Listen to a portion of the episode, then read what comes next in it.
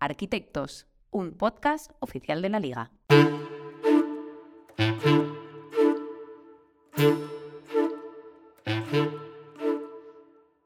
Si la arquitectura se define como el arte de proyectar y construir edificios, se podría considerar que los clubes de la liga también cuentan con sus propios arquitectos, los encargados de proyectar y construir jugadores, luego personas, pero también equipos, plantillas.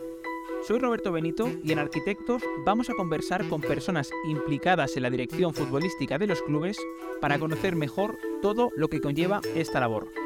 En este episodio recibimos a Rafa Sánchez, el secretario técnico de un Albacete Balompié que está pisando fuerte en la Liga Smartbank tras un ascenso histórico. Charlemos con él. Hola Rafa, muy buenas, bienvenido a Arquitectos, gracias por pasarte, ¿cómo estás? Muy bien, gracias a ti por, esta invitación y, la verdad que bastante contento de poder participar en este podcast.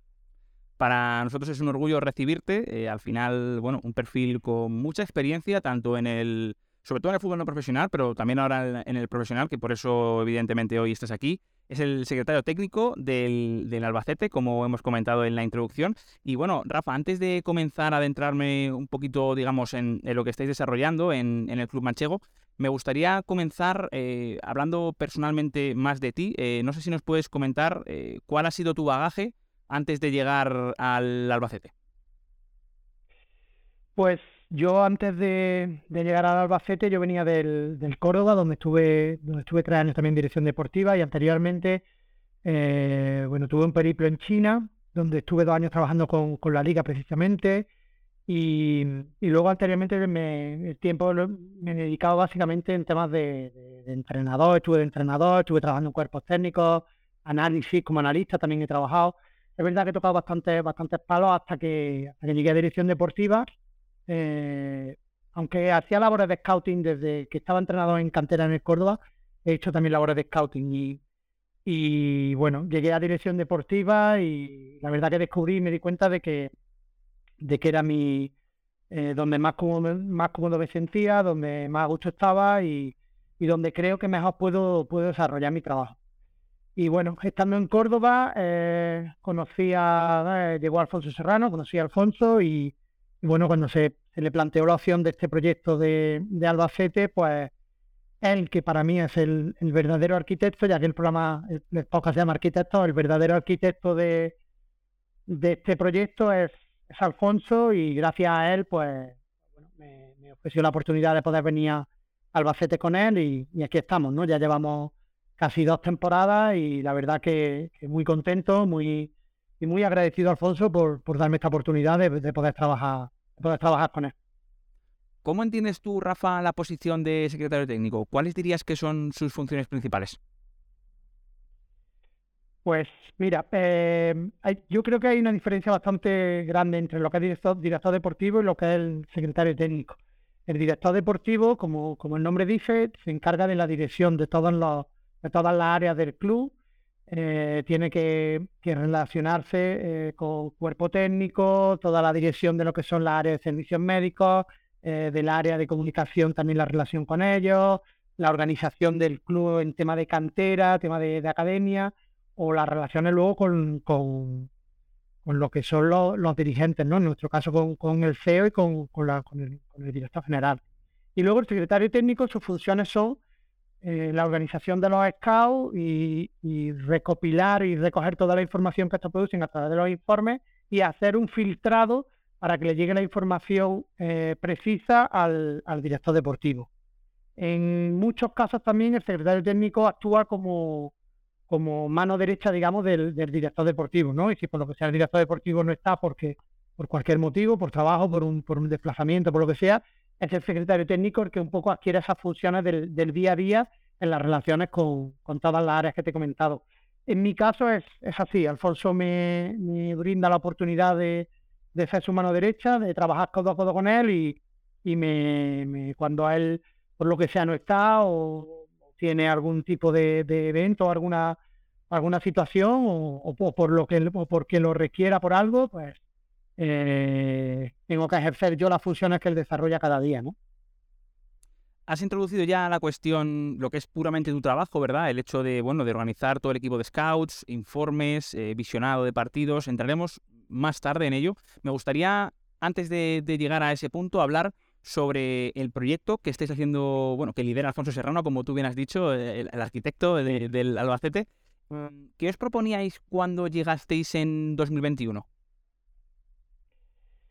Pues mira, eh, cuando nosotros llegamos en 2021, el, equipo estaba en la fase final de la liga de segunda, de segunda A y estaba prácticamente en descenso con unos números que era bastante difícil que, pudiera sacar la situación adelante y salvarse. Entonces, eh, nuestra llegada iba encaminada a hacer un equipo en primera ref, en la categoría primera ref, que además ese año era la primera vez que, competía en esa categoría porque nacía ese año. Y el proyecto iba basado en intentar recuperar la categoría lo antes posible. Y luego darle al, club una, reestructuración que nosotros traíamos en el proyecto eh, y que empezamos a trabajar desde, nuestra llegada. Eh, nosotros, ya te digo, llegamos con el equipo prácticamente con muy pocas opciones de salvarse y al final pues descendió y a partir de ahí eh, empezamos a trabajar de cara a la temporada 21-22 para, para generar un equipo con las mayores prestaciones posibles para intentar ascender a, segunda Nosotros firmamos un proyecto de tres años, que es un proyecto a medio plazo. Eh, por desgracia, cada día en el fútbol los proyectos de dirección deportiva son más cortos y, y cuesta, cuesta trabajo poder desarrollar proyectos medio y largo plazo. Y bueno, la verdad que, tener la tranquilidad de poder desarrollar un proyecto durante tres años te, facilita muchas cosas, ¿no? Y desde nuestra llegada, el primer día, pues nada, nos tuvimos que poner a trabajar de cara, de cara a esa temporada 21-22 y creo que hicimos, creo que fueron en total 16 eh, fichajes, ¿no? 19 altas porque también había una renovación y dos, y dos vueltas tras sesión. Eh, la verdad que era una plantilla totalmente, totalmente nueva, así que fue un verano bastante, bastante movidito. Elegisteis para liderar la plantilla para dirigirla a Rubén de la Barrera. ¿Por qué esa elección? ¿Qué os daba ese técnico?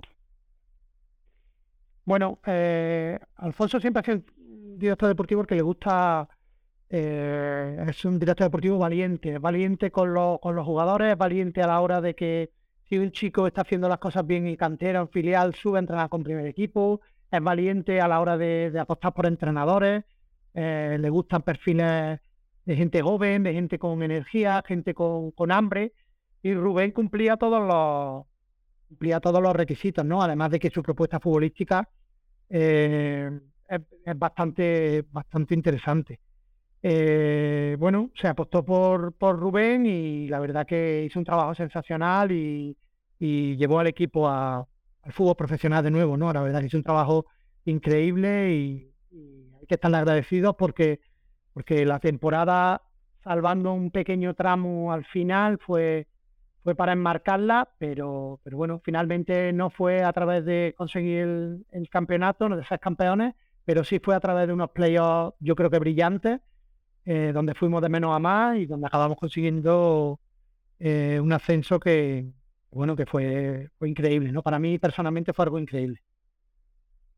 Un, además en un escenario, eh, la verdad que idílico, un escenario muy importante, muy imponente en lo que es la historia del fútbol español, Reazor. Y bueno, ese verano, Rafa, imagino que tuvo que ser muy difícil el hecho de estar el 1 de junio, el equipo todavía no había confirmado el ascenso, lo iba a luchar, pero claro, tu papel era ya tratar de, tu papel, el Alfonso, era tratar de adelantar y anticipar para los movimientos que había que hacer ese verano, pero con la dificultad de no saber si el equipo iba a estar en la Liga Smartbank o en Primera Ref. ¿Cómo de difícil es manejar esa situación y, cómo la recuerdas?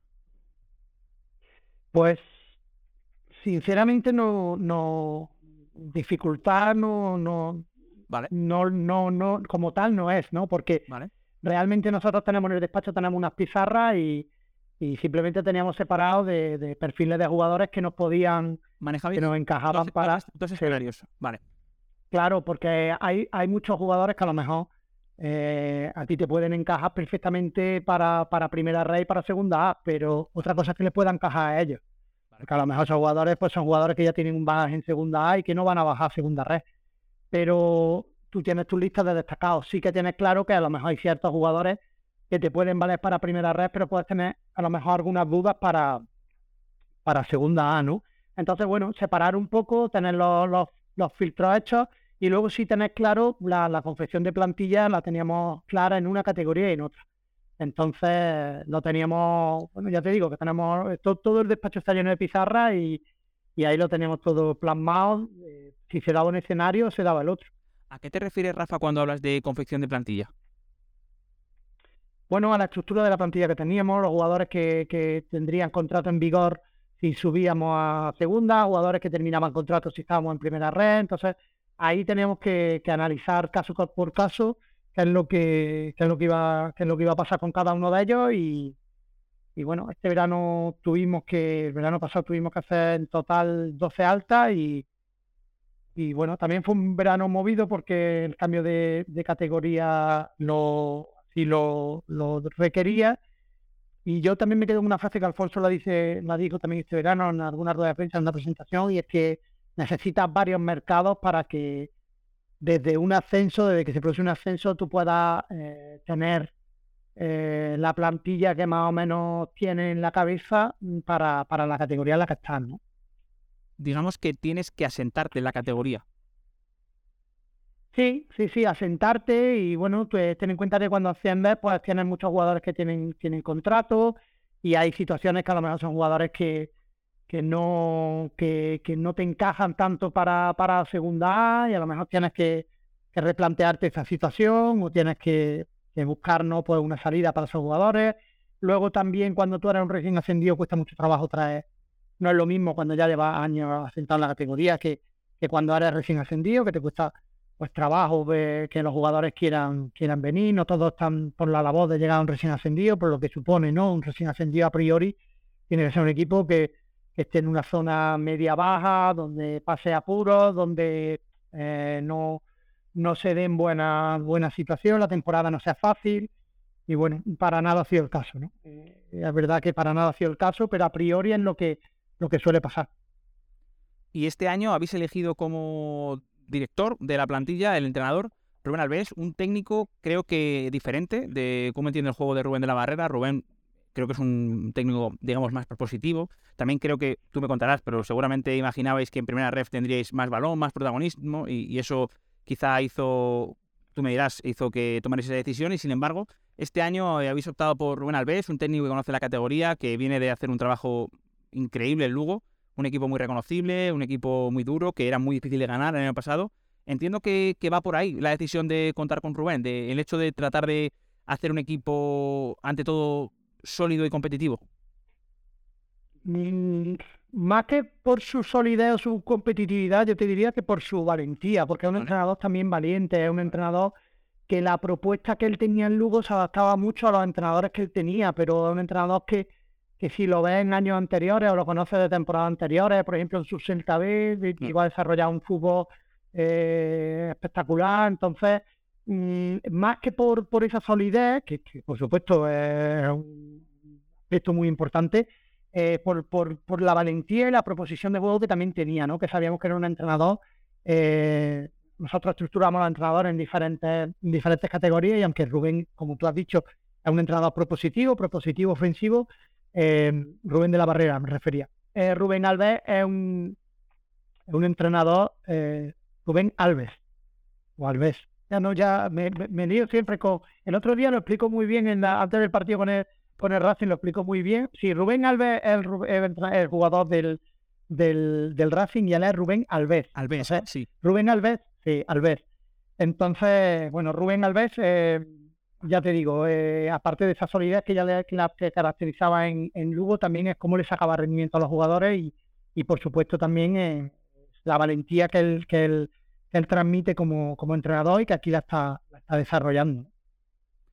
Hablando ya un poquito más concretamente sobre, bueno, digamos, el equipo que manejas tú de, Scouts, eh, no sé si nos puedes comentar eh, cuál es la estructura, cuántos sois, eh, cómo, cómo os organizáis, digamos, cómo funcionáis semanalmente.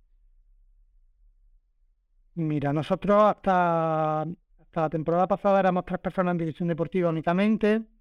Luego entró un chico en práctica, este, éramos Alfonso y yo, y luego Marco, que también estaba con nosotros en división deportiva. Marco salió este verano eh, y por, por, porque él montó otra empresa por, por otro lado con, con, el tema de la propiedad y tal, ¿no? Entonces nosotros nos quedamos Alfonso y yo y, y luego tenemos dos, dos chicos, dos scouts eh, que están, eh, están ni a jornada, de están ni a jornada porque estando como estamos con, como ya te digo, siendo un recién ascendido con la y con el límite que tenemos, pues llegamos hasta donde llegamos, ¿no? Pero bueno, eh, estamos intentando desarrollar el, el, trabajo de la mejor manera posible, intentando recabar la mayor información posible de, la, de las ligas que podemos controlar y la verdad que, bueno, eh, muy, muy contentos con el, con el trabajo que están desarrollando. ¿Cómo, cómo os organizáis? Quiero decir, eh, eh, semanalmente, ¿qué clase, ¿cuántos informes le pides eh, a, a, los scouts? imagino que les especificas... Va en, función, de los partidos que van viendo, en función también de los desplazamientos, si se desplazan o no se desplazan. Nosotros nos desplazamos siempre los, los fines de semana, Alfonso y yo, entonces en vivo nosotros eh, damos más volumen de partidos que, que, ellos. Ellos son un trabajo más de, de, de, de vídeo, de visionado en vídeo y, y, en ocasiones de, de, vivo, pero, pero nosotros normalmente los que más nos desplazamos para, para hacer el visionado en, en vivo somos, somos Alfonso y yo. Alfonso suele acompañar siempre al equipo, pero aprovecha también esos desplazamientos para, moverse por, por la zona donde juega el equipo y ver partidos. Y yo eh, voy bastante, porque la verdad que disfruto mucho viendo al equipo, voy bastante a ver el equipo, pero, pero suelo, suelo desplazarme más eh, sin tener en cuenta que, el equipo juega afuera, juega en casa. La verdad que eh, somos nosotros los que nos desplazamos más en vivo. Y, y a eh, estos scouts, eh, ¿cómo? Imagino que eres tú quien les dices qué partidos tienen que ver, organizas, digamos, esa ese proceso de, de, de qué se ve, eh, cuándo se ve y demás. No, ellos tienen establecidas las ligas. Vale. Ellos tienen establecidas las ligas y el control de las ligas es cosa de ellos. No, no, no creo que tenga mucho sentido decirle, tenés que decirle yo, pues, eh, mírate al Fuenlabrada esta semana, o mírate, sí que hablamos toda la semana, hablamos yo diría que casi a diario. Vale. Y, y, sí que hablamos de, de bueno, de, de, lo que están viendo, de por qué sí, de por qué no, pero, pero por ejemplo, yo no le voy a decir qué partidos tiene que ver cuando a lo mejor, eh, te pongo un ejemplo, asalta a un jugador joven que, que ha debutado en el Fuenlabrada, eh, lleva pocos minutos y, y, da la casualidad de que el otro día veo Fuenlabrada en vivo, pues te pongo por ponerte un ejemplo, sí. ¿no? Y el chico está bien, hace un buen partido, entonces a partir de ahí, eh, yo hablo con, en este caso es Víctor, que se encarga de, de, primera red, hablo con él, le comento y, y bueno, él ya lo, lo, lo, había visto y bueno, a partir de ahí pues empieza un seguimiento y a lo mejor pues esta semana me imagino, no lo sé porque no, no le he hablado, pero seguro que se descargará el partido, verá si este chico ha jugado, si no ha jugado. Hablo de, de un chico que ha irrumpido ahora en el, en el Fuenlabrada y por ponerte un ejemplo, ¿no? Que pueda ser de tanto, como hay puede haber... claro. Sí, claro, claro.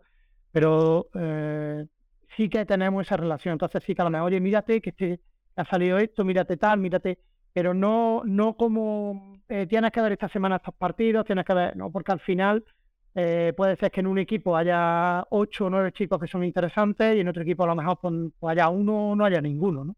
Entonces, quien mejor lo sabe es la persona que va siguiendo esa, esa liga diariamente. Y en ese caso, Rafa, el informe, por ejemplo, en ese partido hipotético que comentas de que hay un equipo en el que hay 8 o 9 jugadores interesantes y en el otro 2 o 3, por poner unas cifras aleatorias, ¿el informe se hace de todos los jugadores que han jugado o solo de los que interesan? O de los que, han, los que han gustado, digamos. A ver, eh, nosotros hacemos los informes de todo. Vale. Nosotros hacemos los informes cuando se ve un partido, lo hacemos de todo. También es verdad que nosotros, por la herramienta que utilizamos, tardamos muy poquito en hacer los informes de los partidos. ¿vale? Nosotros tenemos. Es una herramienta que tenemos propia a través de ah, un desarrollador con el que trabajamos que, que se, llama, se llama Diego, Diego Lara, y la, la aplicación es Goal Scout. Entonces nosotros trabajamos con el, con el móvil y, y desde el móvil metemos, metemos los informes tal y como estamos viendo el partido, bien en vivo o bien si lo estamos viendo en vídeo. Entonces metemos la, la información y a través de ahí eh, directamente, automáticamente se carga en, un, en, una web que, con la que trabajamos también y que tiene unos informes dinámicos de Power BI donde se ve los informes casi al instante.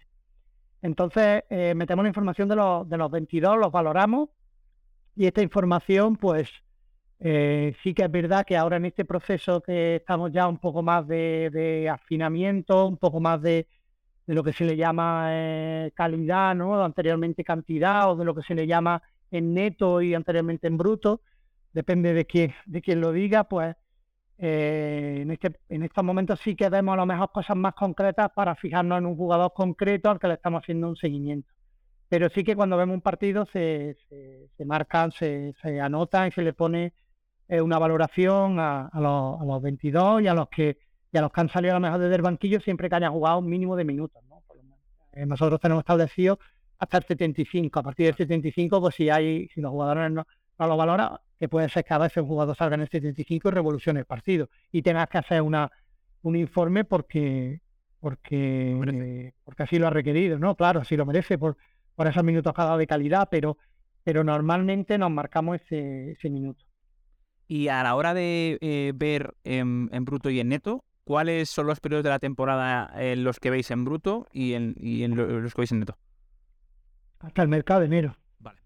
Hasta el mercado de enero. Sí que es verdad que en diciembre, mm, ya en función de las necesidades, sí que también hacemos eh, ese neto mezclado con el bruto, porque es de cara a lo que vamos a, de lo que vamos a intentar firmar en, en enero.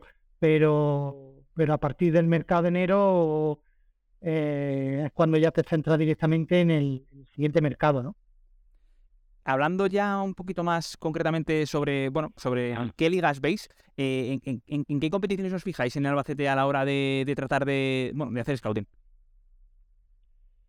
Pues mira, nosotros controlamos, hacemos seguimiento de, las ligas nacionales y luego algo de internacional también a través del dato y, Francia, ¿no? Francia también la estamos, la estamos controlando. Nosotros controlamos las ligas nacionales básicamente porque, porque el flujo de transferencias en, en España es mayoritariamente nacional, ¿no?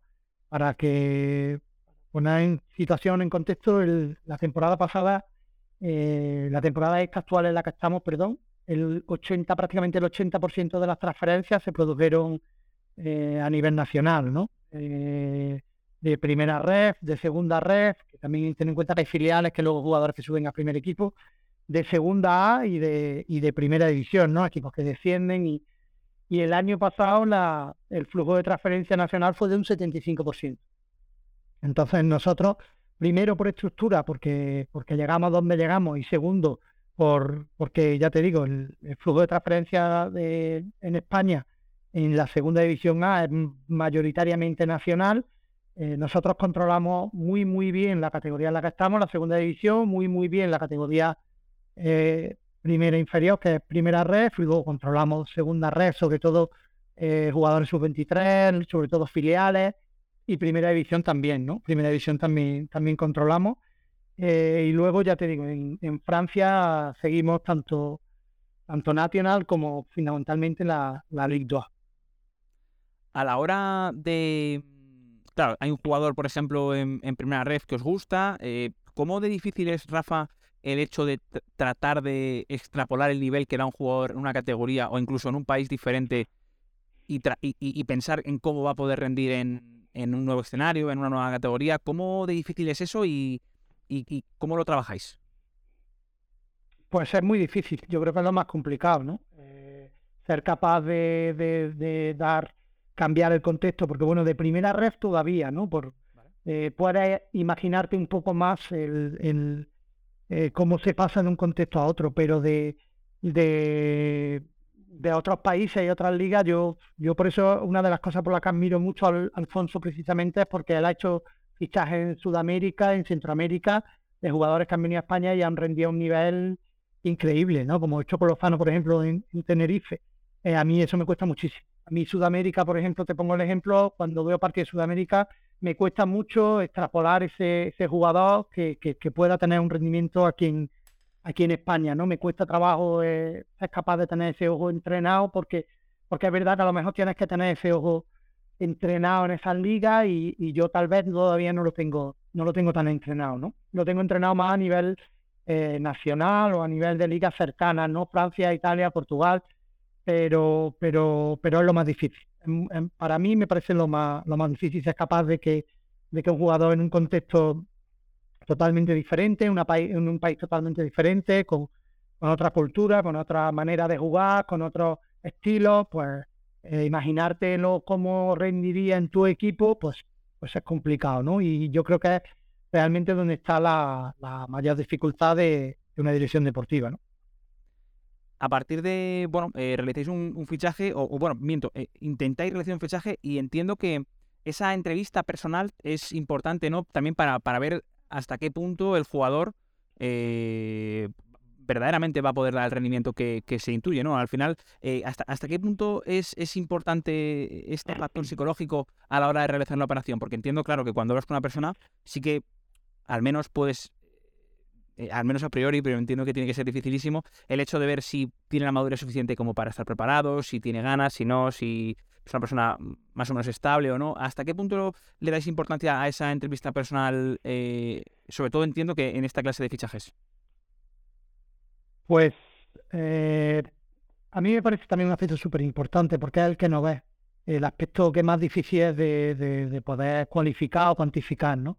Eh, muchas veces te tienes que basar, para ver como jugador, te tienes que basar en su comportamiento en el campo, en, en si, no sé, por ejemplo, si le levantan mucho las manos a los compañeros, o a veces incluso en celebraciones de goles que hacen, no sé, eh, te tienes que intentar fijar en detalles que a lo mejor no son relevantes, pero es que no tienes mucha información, ¿no? Y luego esta entrevista, sí, es muy importante, todo el mundo le damos mucho valor, todo el mundo eh, hablamos antes con el jugador, pero, pero eh, piensa que es como una primera cita, o sea, nadie intenta desagradar en la primera cita la, a la pareja, ¿no? Va, va arreglado, va maqueado, tu camisa nueva, con, eh, si la ocasión lo requiere con chaqueta, tu mejor perfume, intenta, claro, eh, intentar no, no, fallarle a la otra persona, por lo menos el primer día no fallarlo. Entonces, creo que ahí hay un poco de eso, ¿no? Eh, de, que, de que esa seducción que se intenta también el primer día, pues, pues no te muestra la cara real de lo que, lo que realmente hay,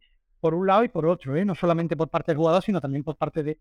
Entonces, claro, eh, complica, ¿no? Esa primera, esa entrevista, ¿qué punto de valor le tienes que dar? Bueno, sí que es verdad que, por ejemplo, eh, aquí en España tú puedes pedir referencias, ¿no? Que sí, que también hay que ponerlas contextualizadas, porque ¿quién te da la referencia? ¿Por qué te da la referencia? Es un entrenador con el que le ha ido mal, pues te habla mal del jugador, otro entrenador con el que le ha ido muy bien te habla muy bien.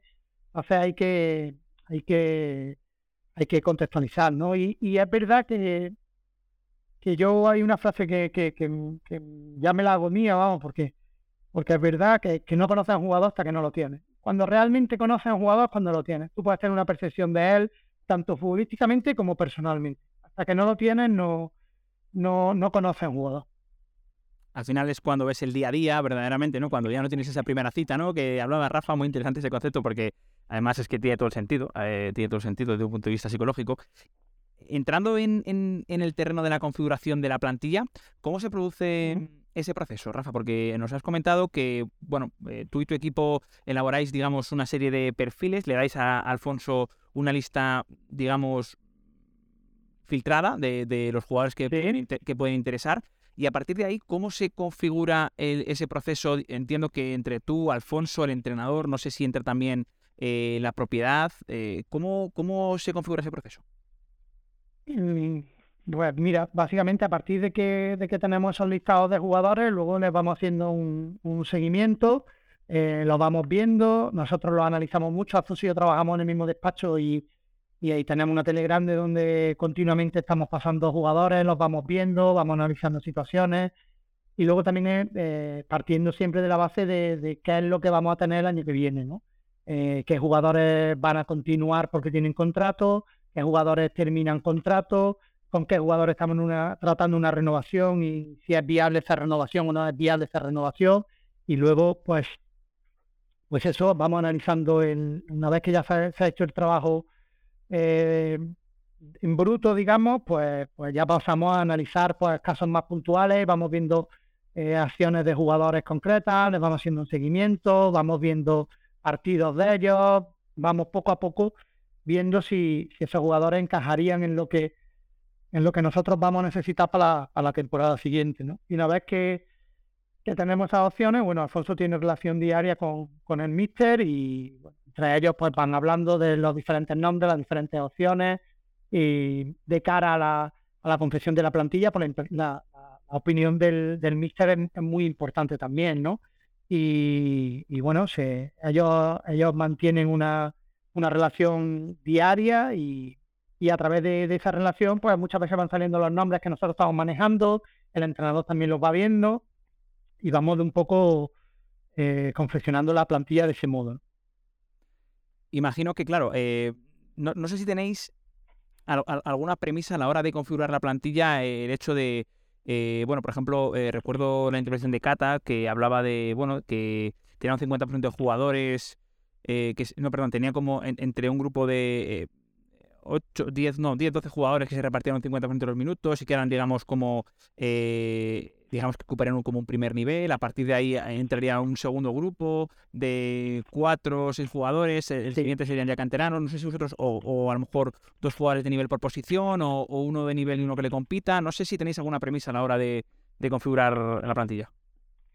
Sí, lo escuché y me, pareció súper interesante lo que, lo que, dijo Cata. Eh, yo, nosotros, la configuración de plantilla, te hablo de cara al año que viene, por ejemplo, ¿no? Para, para ponerte un ejemplo real, eh, van base muy van base un poco a lo que a lo que nosotros tenemos en las posiciones que tenemos y lo que vamos a demandar de cara al año que viene ¿no?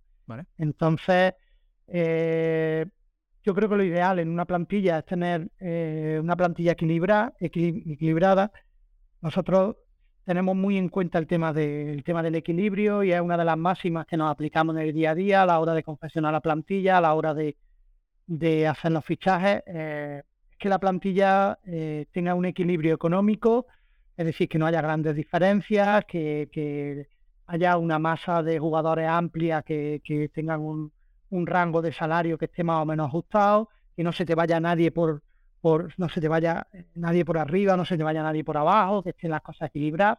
Luego también equilibrio de edad, que, tengamos una plantilla, la verdad que nos gustan los jugadores eh, jóvenes, jugadores con energía, jugadores y, pero luego dice jóvenes, jóvenes, eh, Michael Mesa tiene 30 o casi 30 y tiene más energía que... O sea, que hay que evaluar también caso por caso, pero sí que somos de, de que nos gusten los jugadores eh, con energía, ¿no? Y es verdad que la juventud te da, te da bastante energía.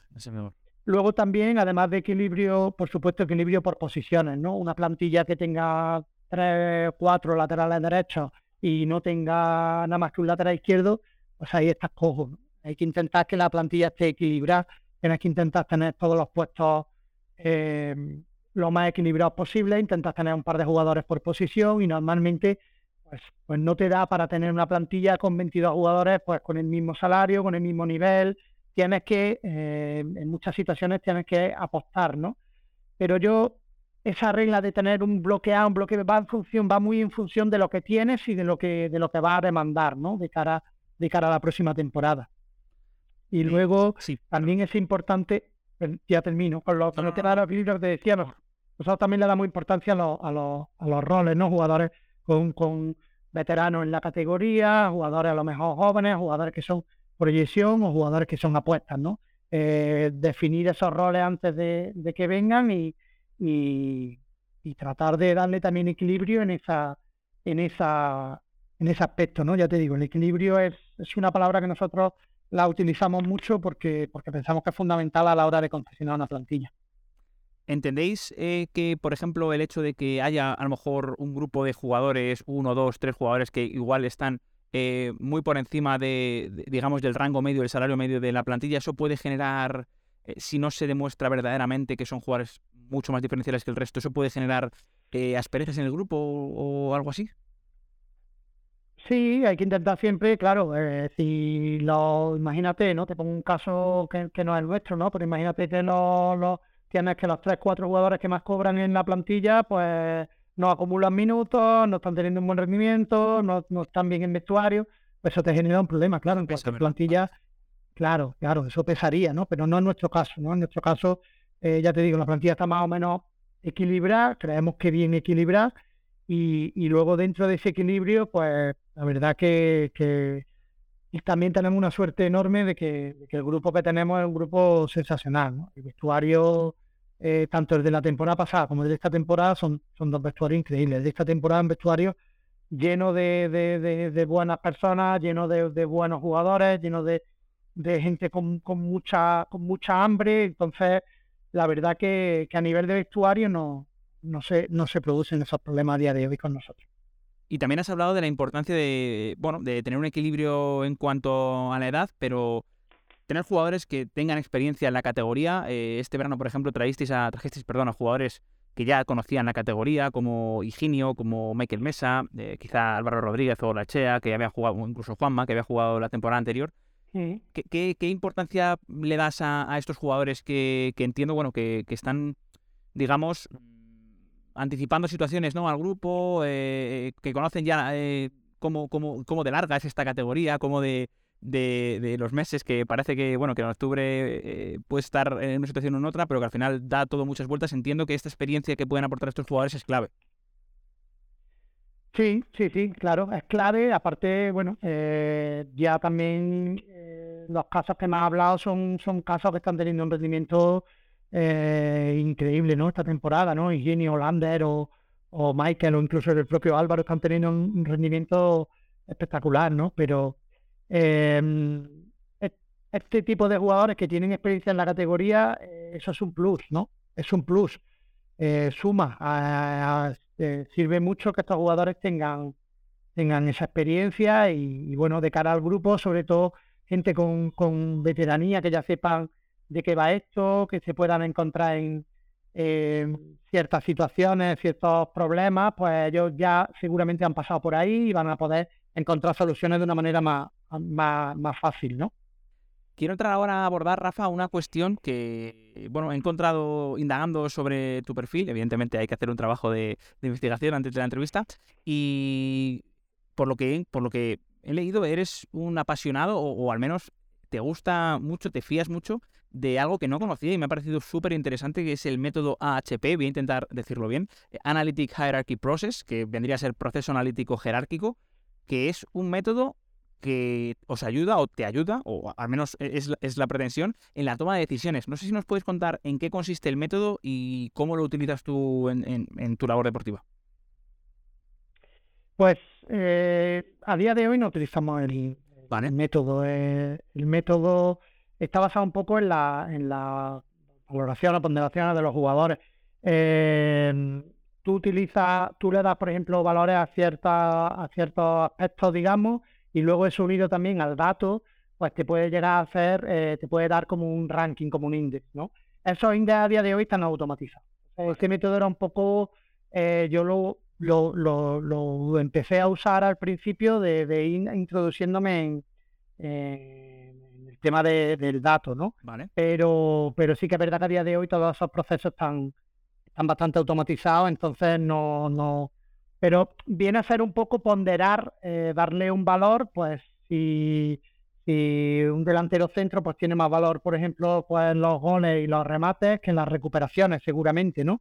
aunque a lo mejor dependiendo del modelo, pues quiera un delantero, un perfil, pues eh, eso es, básicamente es eso, darle un valor a cada uno de los de, los diferentes aspectos que te puede, que puede tener un jugador y, ponderarlo, ¿no? Y de ahí sacar un, un index, un índice y, que digamos que es como su, su puntuación. Fíjate. Pero ya te digo, no. Sí, sí, sí. No lo, no, no, no, no, lo usamos, no, no, no, no, no lo usamos como tal, aunque sí que utilizamos los, los índices de, datos. Esto de los índices, ahora entraremos en, el tema de, del Big Data, ¿no? De los datos, que además estuvo hace poco por aquí Pablo Sanzol, que, bueno, nos habló ya de, los índices y ahora hablaremos sobre cómo trabajáis. Pero yo pensaba más, Rafa, que cuando lo leí, que igual eh, no, no, eran todo datos, sino que parte, digamos, de los atributos que se dan los jugadores era, era por un lado, digamos, eh, su, el aspecto técnico-táctico, físico y demás, pero que a lo mejor también valorabais aspectos como adaptación, como eh, duración de contrato o, otras otras eh, posibilidades. La verdad que yo lo, había tirado por ahí, pero claro, entiendo que Sí, sí, lo puedes, lo puede, claro, lo puedes, lo puedes valorar para que al final te salga una puntuación en cada, en cada jugador. Lo que tú le quieras dar, eso, eso depende de, de cada, de cada uno, pero, pero sí que al, una vez que ya eh, empecé a utilizarlo un poco más, eh, lo, lo, basaba sobre todo en aspectos más eh, técnico-tácticos. Vale, vale, vale. Y entonces ahora la pregunta es, ¿cómo trabajáis con el dato? ¿Qué relación tenéis en la Secretaría Técnica del Albacete con, con el Bicata, con los datos? Mira, pues además de lo que te he comentado antes del tema este de, de, cómo trabajamos con los informes, nosotros eh, también tenemos, eh, trabajamos con, otra empresa, con Scout Analyst, eh, es un lago, sí, es consultor de datos y bueno, y con él tenemos varias aplicaciones también que, que la utilizamos, ¿no? Nuestra relación con el dato básicamente eh, la, enfocamos de, dos maneras. Una, eh, para un filtrado en ligas donde nosotros no podemos llegar y donde buscamos perfiles concretos a lo mejor. Eh, y a partir del dato nosotros podemos ver jugadores, igual que puedes ver jugadores.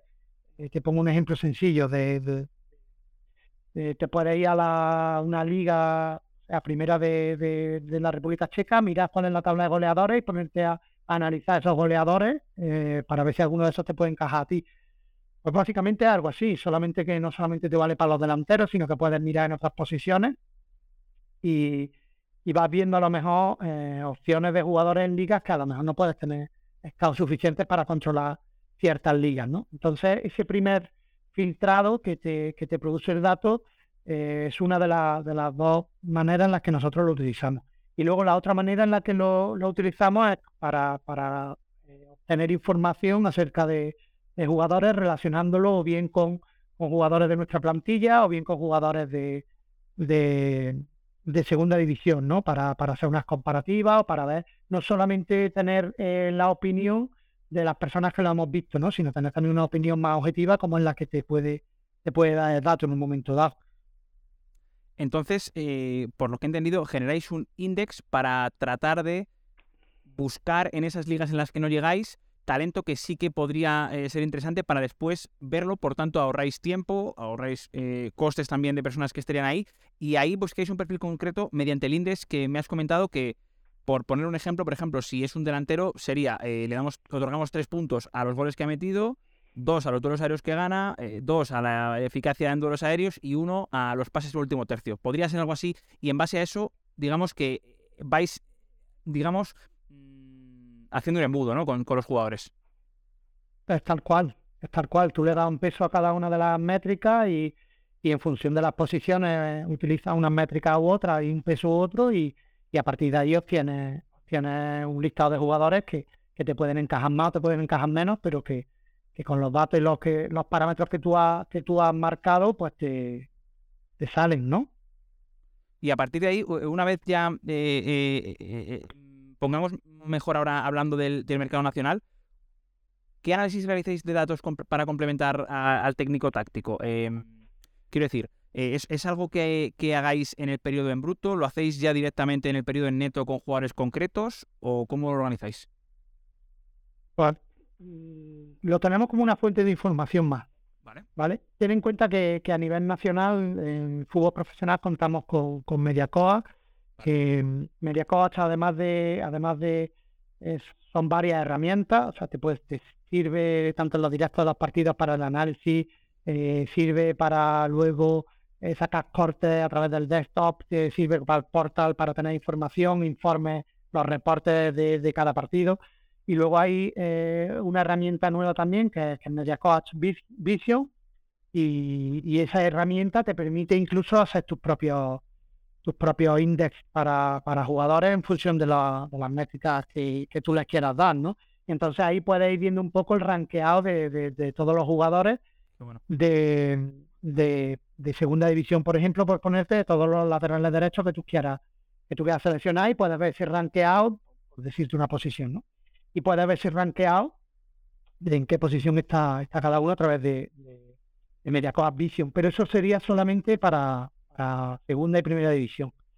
Eh, luego nosotros, pues nosotros sí que miramos, por ejemplo, pues eh, estás viendo un jugador, puedes tener una opinión de él, eh, puedes haber visto varios partidos, pero puedes tener la sensación de que, es que en duelos no, en duelos me parece que es un poco blando, un poco, no, no, no, no es ganador de duelo. Tienes una herramienta objetiva como es el dato que te dice si eso no es ganador de duelo, ¿no? Puedes corroborar o puedes eh, analizar, porque puede ser que por lo que sea en un día un partido puntual no haya, no haya eh, obtenido bueno, no haya tenido un buen partido y los datos que tiene ese día pues no son buenos, pero, pero si tú vas viendo el seguimiento del jugador continuo, pues no puede ser que un jugador esté en el top 3 de duelos ganados y que luego tú lo veas y digas el jugador es, blandito, este jugador no, no va bien al duelo. Entonces, bueno, eh, nos sirve un poco más como, como, punto de apoyo, también para ver las métricas a nivel físico, vas viendo también un poco las métricas que tienes tú, las métricas que tienen los otros equipos. La verdad que te apoyas en él ya de una manera un poco, eh, instalado, ¿no? Entonces, yo cuando, cuando escucho lo de, o escuchaba lo de Big Data, a mí me, pues no sé, imaginaba a lo mejor una nave espacial, que la NASA, los ordenadores, y la realidad pues, pues, es que está instalado en el día a día del fútbol y, a día de hoy eh, los propios reportes de, de Mediacoas que te hacen de, de cada partido te, te, viene muchísima información, te vienen muchísimos datos y, y bueno, lo difícil es, o lo, lo importante es transformar todos, esos datos en, información, ¿no? Y siempre como Jesús Lagos eh, habla y comenta, siempre valorar el contexto, ¿verdad? De, los datos, la importancia de, cómo se producen, eh, en qué escenario eh, se producen esos registros, ¿verdad? Esas métricas. Claro, eso es algo súper importante, ¿no? Tener claro también cómo, cómo se están registrando esas métricas, el contexto de cada liga, cada liga es, muy diferente, no es lo mismo la manera que tenemos de jugar aquí en España que la manera, por ejemplo, que se tiene en, Francia, ¿no? En segunda división, son, maneras de jugar muy, muy diferentes, ¿no? Entonces hay que contextualizar y saber, pues, eh, eh, y conocer un poco ese, ese de, de, cada, de cada situación, de cada liga, de cada contexto, para poder poner en valor el, el dato que obtienes, ¿no? E imagino que siempre supeditado a, como has dicho antes, al ojo experto, ¿no? Eh, al final el dato es un apoyo, es, eh, como decía Pablo, es un suplemento, pero siempre el, ojo humano, la experiencia de personas como tú, como Alfonso, eh, que lleváis mucho tiempo viendo fútbol, al final ese olfato, esa capacidad de, leer el juego, imagino que, todavía está por delante, ¿verdad? Sí, es que yo no creo que, bueno, hablan en, Inglaterra, ¿no? pero yo no creo que haya eh, nadie ninguna dirección deportiva que, pueda, que no, no le vería tampoco la, lógica, ¿no? Que, que tú veas a un jugador que por datos te sale que es el mejor extremo que tú tengas y lo y lo y lo firmes, ¿no? O sea, no no no tendría, yo creo que no tendría ningún sentido, ¿no? Tendrías que luego corroborar que eso que estás viendo, pues, pues, pues te, vale, ¿no? te, se adapta a lo que tú necesitas o que, que realmente ese jugador está demostrando lo que, lo que te dice el dato, ¿no? Y luego, sobre todo, como hablábamos al principio de, del podcast, lo, importante que es eh, saber llevar ese, ese jugador que a lo mejor está demostrando esos, esos datos, saber llevarlo a tu equipo, a tu liga, a tu competición, a tu país, e imaginarte que, que, en ese equipo, en ese país, en esa liga, eh, va a rendir como está rindiendo actualmente. Qué difícil, ¿verdad? lo has comentado, es tratar de extrapolar ese nivel. Y entiendo que también importante el hecho de, bueno, cuando ha llegado el jugador, quizás esto es más tarea de, Alfonso seguramente, pero cuando ha llegado el jugador, eh, el hecho de tratar de crearle un, clima, un escenario, un contexto en el que se sienta a gusto, en el que toda su gente esté a gusto, si viene con familia, eh, para tratar de, digamos, de, de, que pueda estar cómodo y desde esa comodidad, desde esa tranquilidad, que dé el 100% y que verdaderamente pueda es explotar en el campo todo lo que, lo que lleva dentro. Claro, eh, ten en cuenta que al final la, materia prima del fútbol son los futbolistas. Entonces hay que intentar que, que, los futbolistas desde, desde, su llegada, desde su aterrizaje a, la ciudad o al club, eh, se sientan lo más confortables posible, que, que se sientan bien, que tengan las mejores instalaciones posibles para poder entrenar, para poder desarrollarse, los mejores campos, eh, que por parte del club seamos capaces de darles todo lo que todo lo que esté en nuestra mano para, para que primero la adaptación sea lo antes posible, que encuentren casa lo antes posible, que, es un tema importante, muy importante, que puedan estar lo antes posible en su, en su casa, en su hogar, y a partir de ahí que, el club le podamos facilitar todo lo que, lo que el jugador pueda demandar para, para que se sienta mm, bien, se sienta cómodo, se sienta a gusto y, pueda rendir al, máximo nivel, ¿no? Se pueda ser capaz de, de, de, toda la exigencia que supone el fútbol profesional, pues poderla llevar a cabo, ¿no? Ganamos ya la recta final de la entrevista, pero se me ha quedado en el tintero, la verdad, una pregunta que creo que, es interesante, eh, que tiene que ver con, el scouting, con el seguimiento de jugadores. Rafa, eh, has dicho que bueno, le das mucha importancia y tanto tú como Alfonso estáis viajando permanentemente para ver partidos en vivo, mientras que bueno, los scouts eh, lo hacen más por televisión, imagino que por una cuestión de recursos. ¿Hasta qué punto es para vosotros importante el hecho de verles en directo? Entiendo que por observar esa clase de reacciones que hemos comentado antes, que nos acercan un perfil psicológico. ¿Y, cuántas veces le, vais a ver si tenéis en cuenta el hecho de que juegue en casa, fuera, que sean derbis, que no? Em, ¿Qué, digamos, qué mm, requisitos a la hora de, hacer scouting tenéis em, establecidos? Mira, eh, lo ideal cuando tú piensas eh, sería verlo el máximo número de veces posible, ¿no? Jugadores que ya tienes destacado por bruto, que a lo mejor alguna vez lo has visto en, en vivo, en ese bruto, digamos, donde veas muchísimos jugadores, a lo mejor no te has centrado tanto en él, entonces lo ideal es ir a verlo el máximo número de veces posible, ¿no? Y si después puedes cenar con él, pues ya ni te digo, o sea, eso es lo ideal, pero la realidad es que puedes ir a verlo, también va en función de lo que la competición te va demandando, de, de cómo organizar los fines de semana para poder viajar, y bueno, si tienes una prioridad con un jugador, hay que tratar de verlo, de verlo en vivo siempre, el mayor número de veces posible. ¿no? Ten en cuenta, fíjate la importancia que tiene eh, verlo en vivo, verlo en vídeo, que tú al jugador en vídeo, eh, tú puedes estar viendo el partido y en muchas situaciones del partido tú el jugador no lo estás viendo. O sea, no sabes lo que está haciendo, no sabes si está andando por el campo o va corriendo, no sabes si, si está parado o está o no sabe si está pendiente de desmarcarse de, ¿no? Por, poner un delantero, no sabe si está pendiente de desmarcarse de, la vigilancia que le están haciendo y de cómo buscarle la vuelta central, o sin embargo, si está, eh, no está, no está centrado en el juego, ¿no? Eso no lo puedes ver por televisión, eso no lo ves. Entonces, ya ahí tienes un punto importantísimo de, tratar de verlo, de verlo en vivo. Eh, y luego, claro, eh, todo lo que te, lo que te transmite el partido en, vivo no es, no, es, no es lo mismo que, te, que ves desde la televisión, ¿no? Si bien es verdad que cada día con, con los avances y cada vez las cámaras son mejores, no digo ya en primera y segunda, que, ahí no hay ningún problema. Me refiero sobre todo a ligas por, por debajo, que antes me acuerdo en segunda vez para, para ver partidos hace 10 años, no hace tanto, hace 10 años, primero no los tenías todos y luego los tenía algunos con algunos tiros de cámara que eran prácticamente imposible verse esos partidos, ¿no? A día de hoy eso va cambiando y cada vez la, tecnología te, ayuda a que, a que ese visionado en, vídeo sea mejor, ¿no? Facilitando la tecnología del trabajo.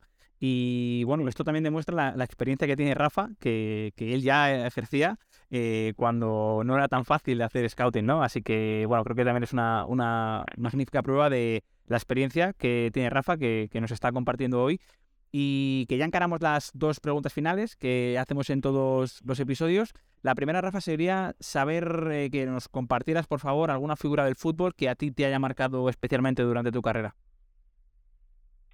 Pues, mira, eh, a mí, yo soy muy, muy fan de la selección española, de la selección siempre. Eh, si juega amistoso, juega, trato de verla siempre. Me encanta la selección y una de las cosas que tengo pendientes es ir a algún mundial donde juegue la selección y, acompañar a la selección en un mundial, ¿no? Y yo de siempre, mm, bueno, recuerdo de, los jugadores de la selección cuando, cuando mis primeros recuerdos son en los mundiales, los recuerdo perfectamente. Recuerdo despertarme en mitad de la noche para ver eh, los goles en Querétaro de Butragueño y, bueno, me pilló ya un poco más, más, más adulto eh, el tema de las Olimpiadas, ¿no? Eh, las Olimpiadas todos los partidos que, que, hubo, de la final la, la, vibré como fue algo, me acuerdo perfectamente, estaba en el sofá pegando saltos, me pareció algo increíble.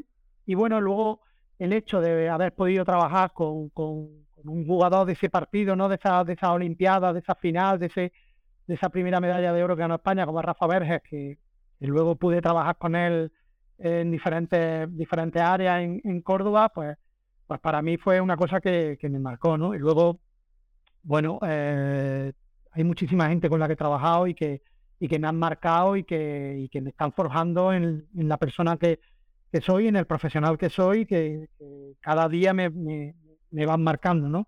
Ahora, por ejemplo, mi relación con, con Alfonso Sensacional y el trabajo que desarrollo con él, pues también me marca mucho a la hora de, cómo, de cómo me desarrollo en, lo profesional. Qué bueno, qué interesante.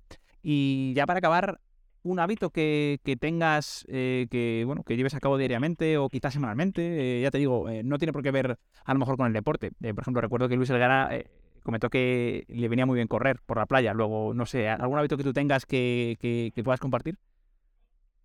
Trato de ir al gimnasio por las mañanas. Eh, casi todos los días. Trato de ir un rato antes de ir a trabajar, trato de ir un rato al, al gym por las mañanas y, bueno, ahí cargas pilas, recargar, recargar energía y, para estar eh, fuerte en lo que queda de día, ¿no? Entonces, ese es un poco el, hábito que así más, más, desarrollo diariamente. No, no, tengo, no tengo tampoco muchos muchos hábitos de costumbre, más allá de levantarme, soy al gym y luego al trabajo y y vuelta a casa. No, no tengo una vida con, con mucha...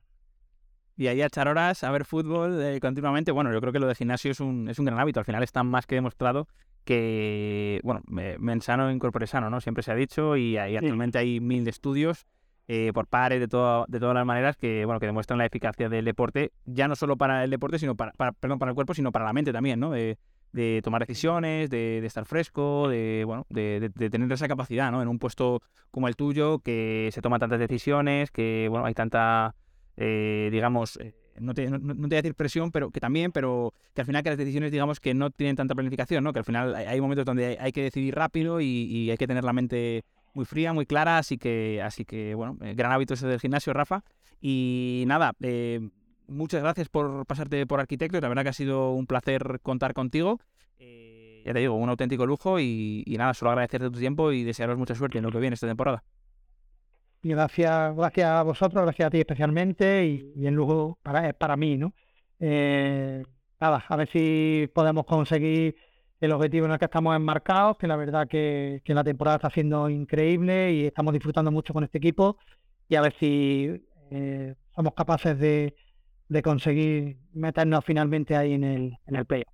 Va a ser una pelea preciosa porque la verdad que hay Cartagena, eh, Burgos, Huesca también está apretando. Bueno, la verdad que, que hay, va, va, a ser precioso, así que todos pendientes de la Liga Smartbank, claro que sí.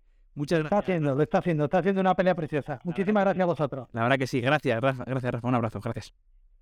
Si queréis seguir aprendiendo más sobre todo lo relativo a la dirección deportiva, seguramente os interese saber que la Liga Business School tiene un máster llamado Dirección, Metodología y Análisis en Fútbol, una formación que imparten los mejores profesionales de este ámbito y que aborda la complejidad del fútbol desde una perspectiva multidisciplinar y transversal.